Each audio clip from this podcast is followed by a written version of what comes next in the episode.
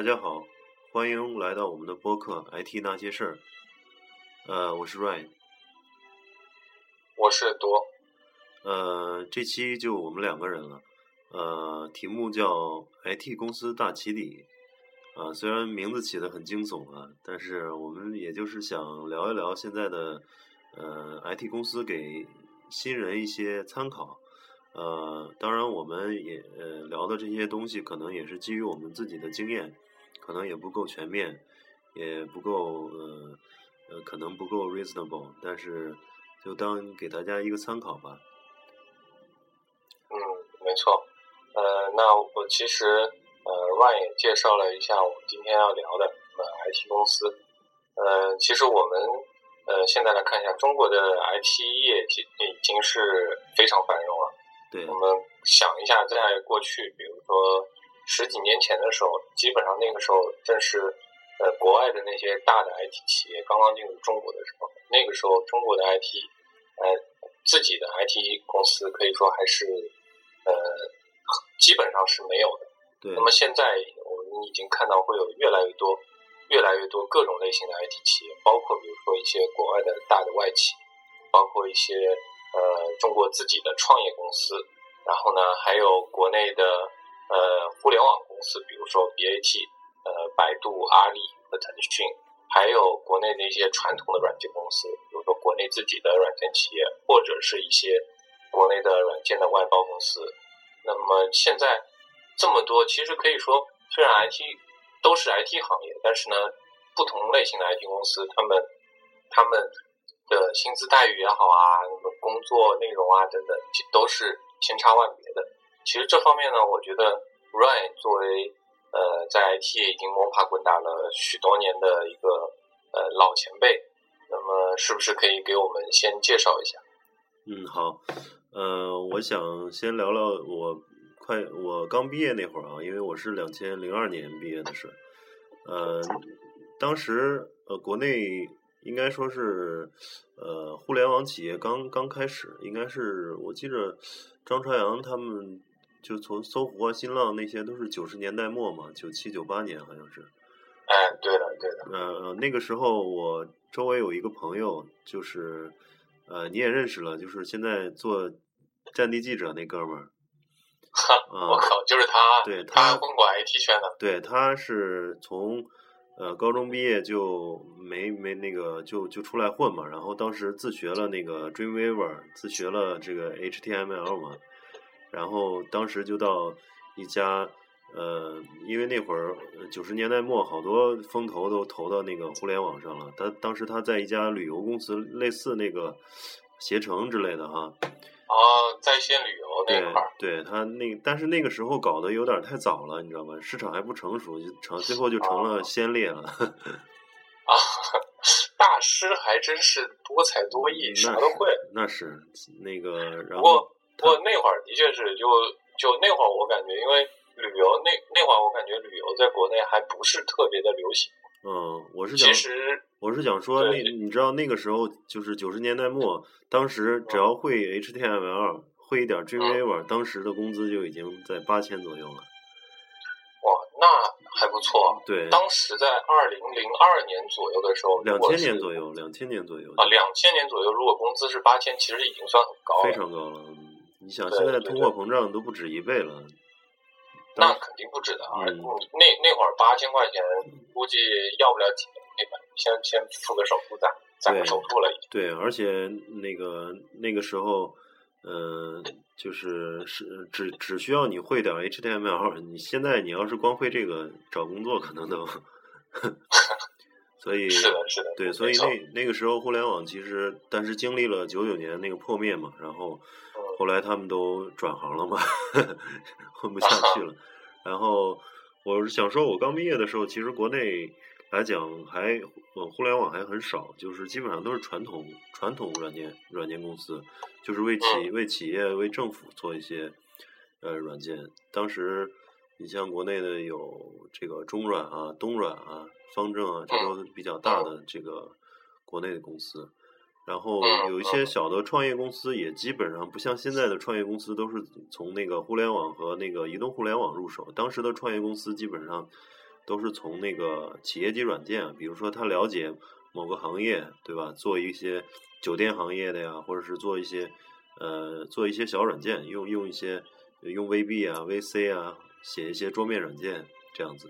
对的，对的，对的，这个这个其实其实我也碰到碰到过，就比如说，就一般来说，比如说你有你有客户，只要你有客户，你可以针对比如说这个行业去去做开发一个一套类似于小系统，因为当时国内的其实信息化程度还不是很高嘛。对对对。就一套类似小系统，比如说管管财务啊，然后管管各个简单的管管业务啊什么的。对。然后接着你你可以你拿这套系统，你还可以想办法去卖到，比如说这个客户。做完了还可以拿着东西去卖到别的客户那边去。对，当时基本上就是呃做一个酒店，然后做下来以后，把这个软件就可以卖给其他酒店。嗯嗯，是这样的。然后呃，我当时也用了一段 VB 嘛，也是做嗯做了一年左右。然后在之后就是互联网大潮来了，就基本上嗯，然后那个桌面应用啊、企业级应用也基本上往外部应用上走了。嗯，然后整个外部大潮过来以后，我我就基本上在用 Java 了。当时 Java 和 .NET 还没有起来，当时，当时基本上都是在用 Java。嗯，对对，我我当时也是用 Java 开始来做，那那会儿 Java 真是如如日中天的时候。对对对对，火的火的一塌糊涂。对对对，后来好像三三五年后，.NET 才慢慢的起来一些。对，.NET 们其实也是靠着微软强势的在推嘛。对，然后 C Sharp 也也跟 Java 差不多嘛，语法基本上一样。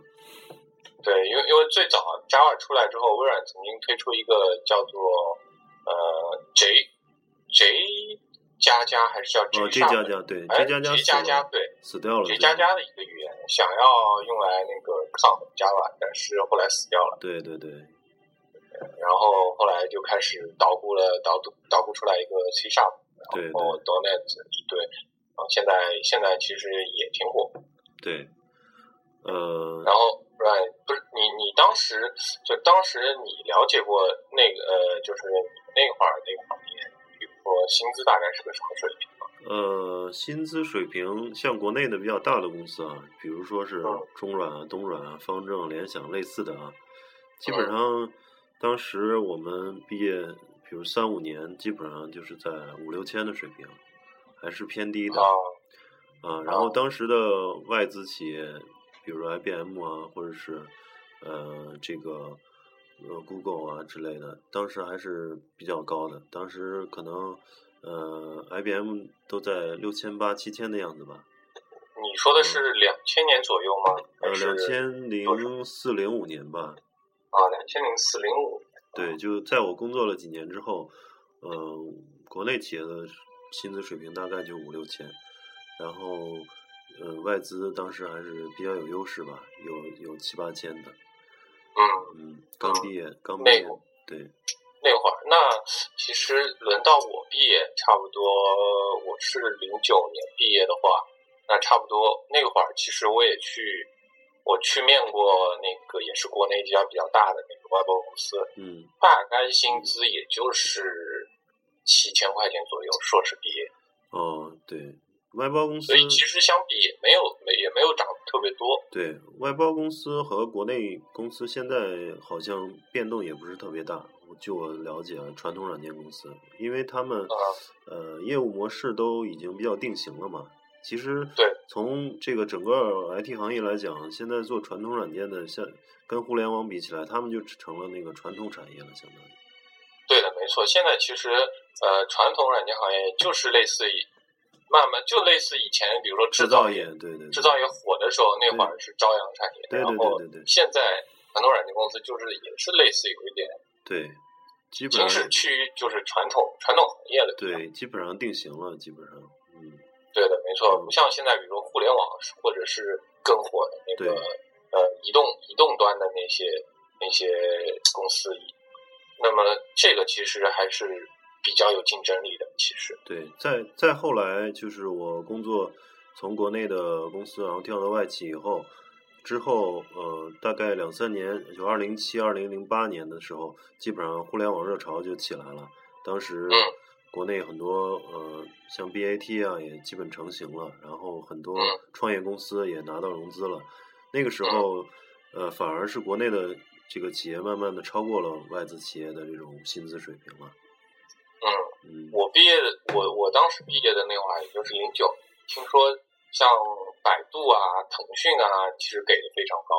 对，是百度和腾讯都都都都不错，现在。嗯，我毕业那年，呃，零九年就正好是那个零八年金融危机之后嘛，嗯，就许多那个其实公司都已经 headcount freeze，哦，对呃，所然后整个其实招聘环境不是特别好，对，因为然后但是我我那个时候听说那个时候啊欧美欧美的企业都不太好嘛，业绩。对的对的，那个时候我一直想去的呃一些公司啊，全都 freeze 了。对对对，然后呢，呃，但是我听说像百度、腾讯啊，还是有招。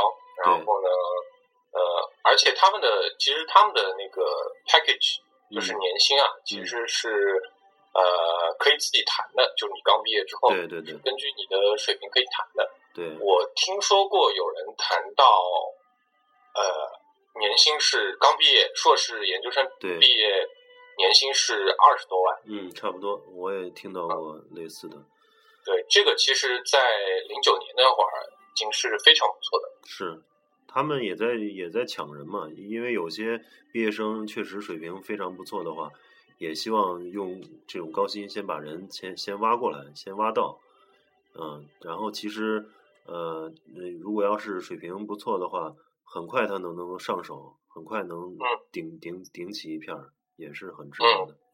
对，没错。嗯不过换句话说，就说回来，听说百度加班也挺多的。对，那倒是。就从整个的这个行业来对比来说，呃，确实从大的外企来讲，还是相对比较呃舒适或者说是轻松一些的，至少没有嗯不会有那么多加班。然后，因为大的外企它也发展几十年了，它基本上每个产品的这种周期啊，或者是呃，基本上那个每个产品的开发任务啊，都是定时定量的，基本上不会有太大太大的波动。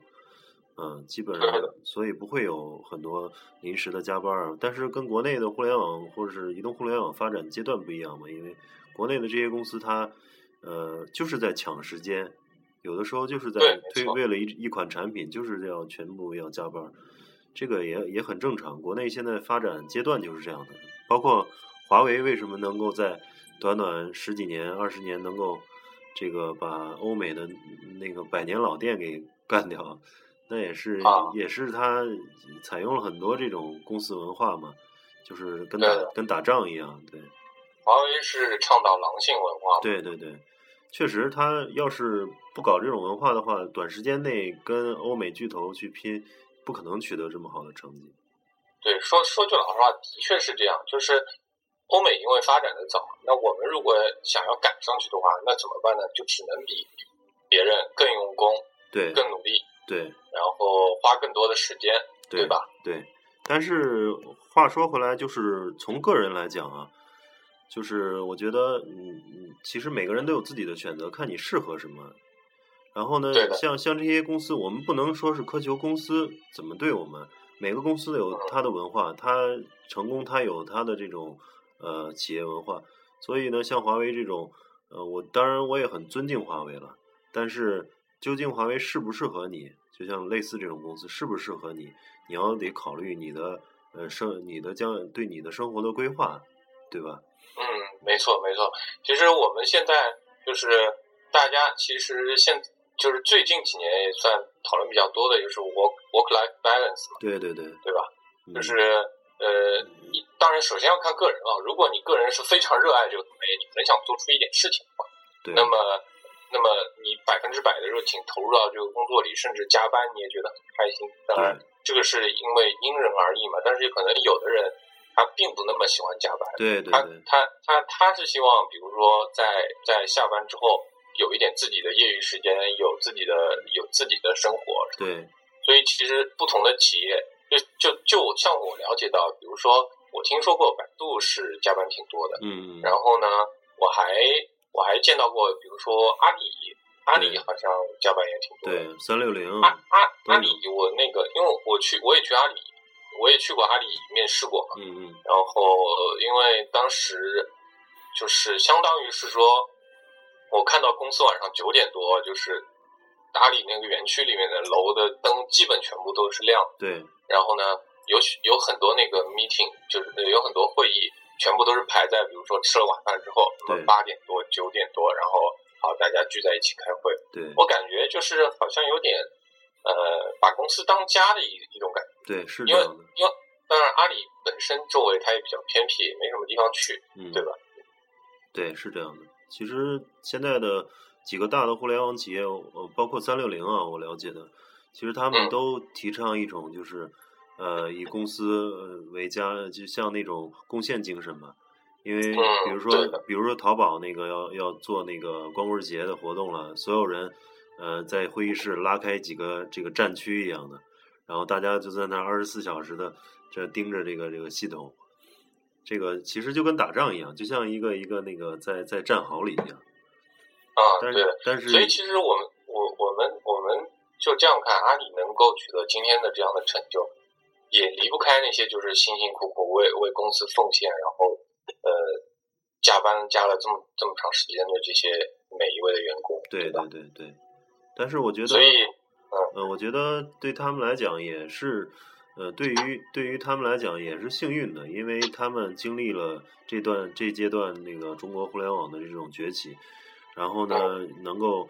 呃，通过自己的辛辛苦辛勤劳动，然后最后能看到那种像，比如像淘宝那种爆炸性的那种交易交易额，这个在全全世界其实也没有太多机会经历过这这种这种经验。对的，没错，而且也可以说是经历了那个中国互联网的呃，类似于黄金十年这样的一个一个一个过程。对，其实第一批呃淘宝那些人也现在获益颇丰，也。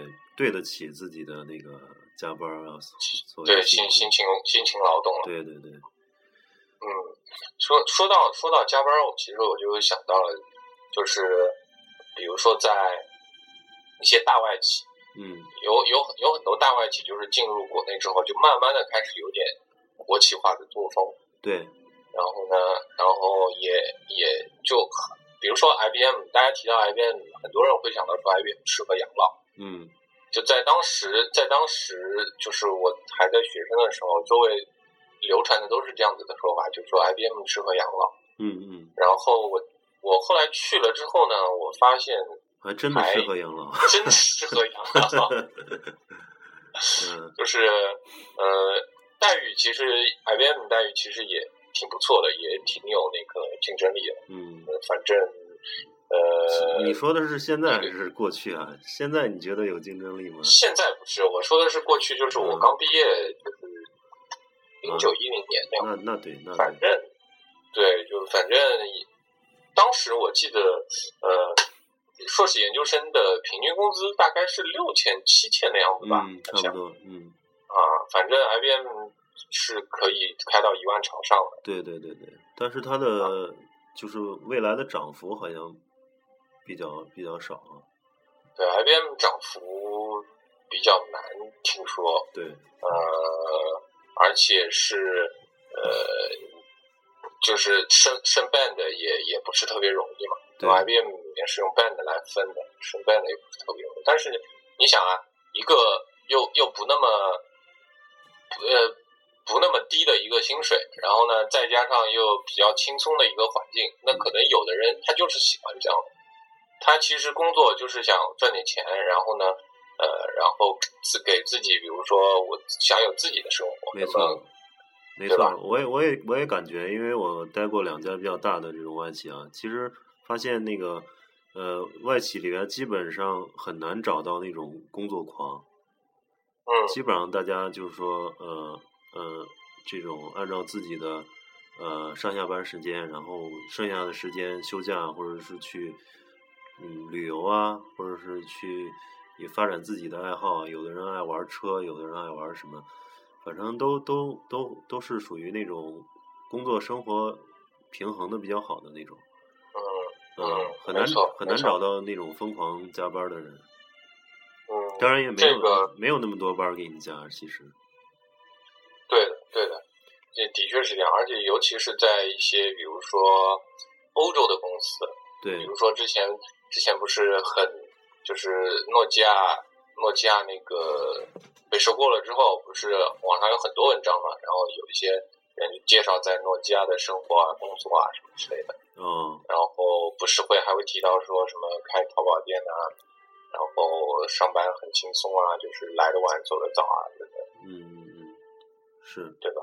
对，是他们，因为我觉得，我觉得跟发展阶段也不一样，就是可能欧美公司它经历了几十年的发展了，它已经相对趋于稳定了，然后人员啊这种工作任务基本上都是循序这个叫循规蹈矩的吧，大家把时间每一年的计划安排好了，基本上用不着或者太匆忙或者太太着急去做什么，呃，然后国内的互联网和移动互联网公司，它就是创业。或者说在在这种呃创业期，他需要需要那个加去去做这件事儿。然后，嗯，其实现在传统软件公司，呃，很很很少很少听到了，好像。呃，比如说像方正啊，呃。之类的公司好像现在很少听到声音了，嗯，啊，信号不太好，喂，喂，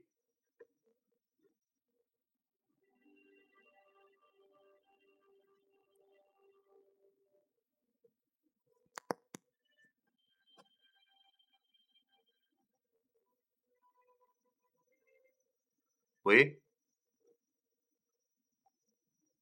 喂，在吗？没事，这个可以剪辑的。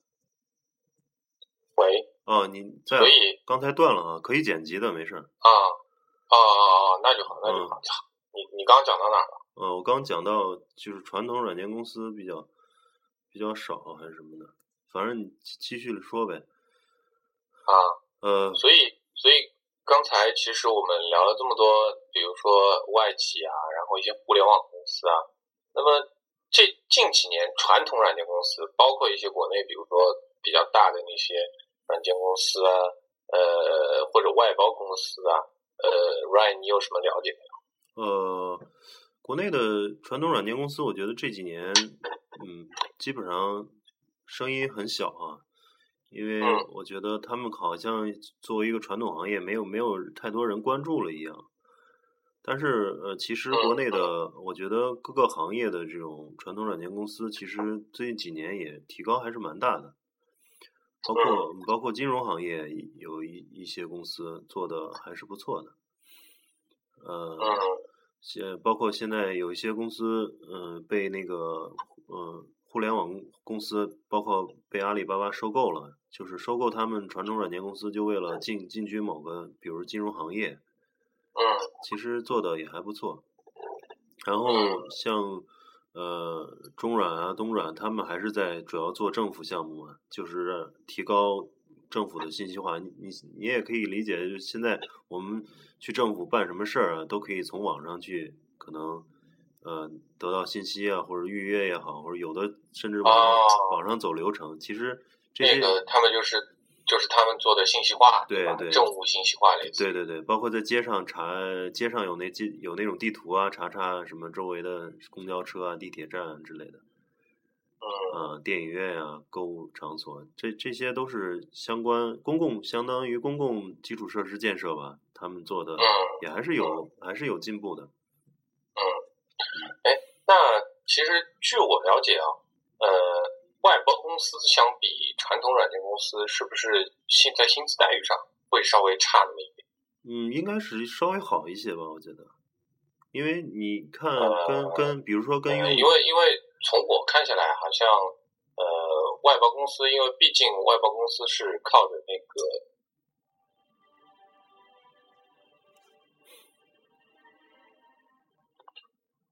你说，我靠，信号不好了。喂？喂？这？喂？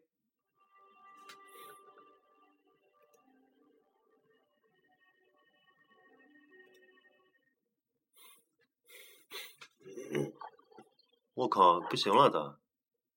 啊，咋不行了？你你能听到吗？我能听到。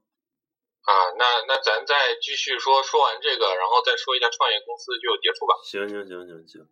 嗯嗯，我我刚才问你问题，就是说，呃，据你了解，那个外包公司的待遇相比传统软件公司来说，是不是会差一点？我觉得应该会好一点吧，因为传统好一点是吧？对，因为传统软件，你像。呃，比如说用友金蝶啊、方正联想啊一些，呃，他们好像呃会会更低一些，因为像外包公司现在已经规模化了，比如说像文思啊，他们基本上嗯招的人也需要有接近于外企的水平吧，我觉得我的理解，因为都是做国外项目嘛。嗯嗯，哦，这样，其实我一直觉得外包公司。对于呃，就是 IT 从业人员来说，其实也是一个不错的选择。嗯。就是相比来说的话，嗯，呃，因为为什么我这么说？因为其实很多外包公司他们是外包到和一些大企业，对，甚至这些国国国外有名的一些大公司，比如说外包给微软的，对，或者外包给 IBM 啊，或者等等这种身边的身边的人，就是那些。企业周围呃，就是大企业里面的那些人，那么比如说你学，相比相对来说，你学习的机会也更多。对。那么呃，不是有这么一句话吗？就是说你想要成为什么样的人，你就要和什么样的人在一起。对。对，我觉得从从刚毕业或者说经验不够多的人来来讲，对他们来讲，其实去比较大的外包公司，然后被派遣到。呃，世界著名的公司里面去工作一段时间，其实也是一个不错的选择。当然了，如果你能够直接加入这些大的公司，那那是更好的。前提是你没没没有，前提你你暂时没有机会加入这个大公司，那你就先通过外包去积累一些经验，这个是可以的。嗯，然后其实我们刚才又聊了这么多，其实有现最近有一个非常热的一个。一个类别就是那些国内的创业公司，国内创业公司现在有有有非常非常多了，其实相当于对。呃，我我当时我当时毕业的时候，就身边就有不少不少同呃那个同学就直接创业，对。然后有的做的也还不错，然后也慢慢越做越大。然后不知道 Rain，你对这方面有没有什么了解？嗯，我周围基本上都是在比如互联网或者移动互联网上。有做一些创业尝试的，但是，呃，失败率也很高，就是有很多人可能尝试了以后没有走下去，然后也有也有的是还在坚持，嗯，这真正真正有所成就的，好像还比较少吧。对，不可否认，其实创业的话，就失败率真的是非常非常高，但是。另一方面来说，其实创业是一个非常锻炼人的一个过程。对对对对，是。像像一般来说，比如说你在创你在创业的过程公司过程当中，一般都是身兼数职的。对。你比如说，你可能你又要做开发，又要做架构设计，嗯，然后甚至又要写需求，然后呢，可能还要和客户打交道，或者比如说一些游戏公司啊。那么可能他又做又做又做，比如说游戏设计，然后呢又做什么呃城市开发，然后呢呃就身兼数职，比如说又做脚本啊或者等等这些事情，这个其实是一个非常锻炼人的过程。对，就有的时候它是相当于是呃这个创业这个这个条件在逼着你往前进，因为人都是有惰性的。对，对吧？有有的时候在这个压力下面就逼着你你。你不得不往前走，然后等你走过去了之后，你发现，哎，原来其实我可以的。对，其实对于刚毕业、呃时间不长的人来讲，我觉得，呃，未尝不可去创业公司锻炼锻炼。因为其实刚毕业的时候，也赚钱也不是最重要的，然后更重要的是一种那种经历和经验。去创业公司呢，你能够对整个流程有一个。大的了解，因为你如果去大公司的话，大的外企的话，基本上每个人就是一个螺丝钉嘛，然后只关注只关注一些非常细节的地方，比如说软件工程，这个整套软件工程上面需要十个职位的人一块儿协作干活，那你只是十分之一的那个位置，你只能了解那十分之一的东西。但是你如果去创业公司，可能整个工程完整下来是十个人做，但是基本上你一个人都会都要做这十道工序，那你基本上就会有一种呃全局思维或者说全局观，这个对个人我觉我觉得是有好处的。嗯，对的。其实我也非常好奇那些就是创业公司，比如说对于应届毕业生他们的呃待遇啊或者薪资水平这方面的东西，嗯，但是。据我了解下来，呃，一般来说薪水不是会特别高的，但是呢，一般会有那些，比如类似期期权啊，或者股票啊什么之类的。对，创业公司就是一个风险和利益共存嘛。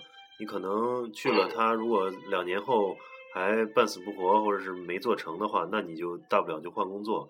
如果一旦他做成了，那你就是至少你是个元老了。对吧？然后，然后你的，比如说像阿里巴巴，对你像阿里的早期的人，可能现在都是 千万、千万级的最最少啊。那是至少的。嗯，对，所以也是风险和利益共存吧。我觉得对于呃刚刚工作几年的人来讲，其实冒这个这个冒险是值得的。嗯，我也觉得，其实对于就是说，因为一般刚毕业嘛，比如说本科二十二岁毕毕业，研究生可能二十四岁左右。即使真的是，就是呃，在创业公司做，然后最后创业失败了，但是我觉得在这个年纪也是吃得起这些呃，不能说弯路吧，就是挫折吧，对，应该也是可以可以承受这些东西的。对，没错，嗯，对，所以其实我们刚才聊了这么多东西，就是比如说包括一些呃薪薪资待遇啊，包括一些工作。呃，氛围啊，等等工作强度啊之类的。但是，嗯，但是在在这里，其实呃，作为一个做了这么多年 IT 的，我我我要提醒，就是各位刚毕业的那个 IT 从业人员，就是第一份工作更应该考虑的，其实是你的发展，而不是薪水。对对对，是这样的。你你要就举个极端一点的例子来说好了，就拿阿里巴巴来说，嗯，阿里巴巴刚刚。那个刚成立的时候，如果你刚毕业进去，肯定不是没有多少钱的，对，一定是非常非常少的。但是现在我们看到它最后结果是怎么样的？嗯，或者甚至说就是不拿不不拿阿里巴巴来说，我们再换一个公司来说好了。假如是一个，比如说有着不错薪水，但是呢，可能你一天到晚就做着是重复劳动的一些一些，就类似机械劳动的一些事儿，其实你个人是得不到成长的。对。这个我觉得跟个人定位还是跟个人个人定位关系很大了。就是你刚毕业的时候，如果有多多种选择的话，呃，当然你要选择，呃，看你是适合做一些呃有创造性的，或者是有这种挑战性的工作，还是希望去比较安稳的享受生活，然后做工作和生活的一些更好的平衡。你自己要对自己有个定位。当然了，有的人他工毕业的时候没有那么多选择，那只能说是。刚才我们也介绍了一些国内公司、外包公司、大外企，你可以，呃，首先第一步可能你拿到哪个 offer 你就去，但是未来的路可能还很长，你自己应该对自己有一个定位，有一个选择。嗯，对的，没错。作为作为，其实，呃，作为在在 IT 业做了做了一些年了之后，然后，呃，这方面感触还挺深的，就是就是如果不就。绝对不应该刚光看着那个薪水，对，呃，一些其他的，比如说软性的一些，就因为人生的路还很长嘛，其实还有很多事要做。对，然后我我其实我还想最后再提醒一下各位，就是在找工作的时候，不光要看一下年薪，还应该考虑一下时薪，也就是每个每个小时的薪水。对，就举个例子来说，你可能比如说你，呃，你可能。一个月拿一万块钱，但是你一天要工作十二个小时。呃，另一个呢，可能你一天拿呃一个月拿八千块，然后但是你一天只需工作，比如说八个小时。嗯。那么这个其实就是需要你去衡量的。你你是不是要看重这个时薪？这个是不是要为了那个呃一个月多那么点钱，然后呢把自己每天弄得就是没有生活，就就非常累这样子。对，这是一个性价比问题了。对，没错。行，那今天我们也呃聊了这么多公司啊，聊了聊了这个公司的各种企业文化，还有薪资待遇，呃，也都是我们自己的理解，但是希望给大家一些参考。呃，等以以后有机会，咱们在呃节目中慢慢的会，嗯，就具体某一个行、某一个细分行业或者某一个具体公司再接着聊吧，好吧？嗯，们其实很希望就是这这个节目可以给大家，尤其是广大的刚刚如果即将踏入工作的一些有一个一些学生啊，有一个参考的意义。对，作为过来人，就是唠唠嗑唠两句。对对对，希希望能给您带来一些参考。好，行，那这期我们就先聊在这儿，聊到这儿吧。嗯，好。好，行，那再见。再见。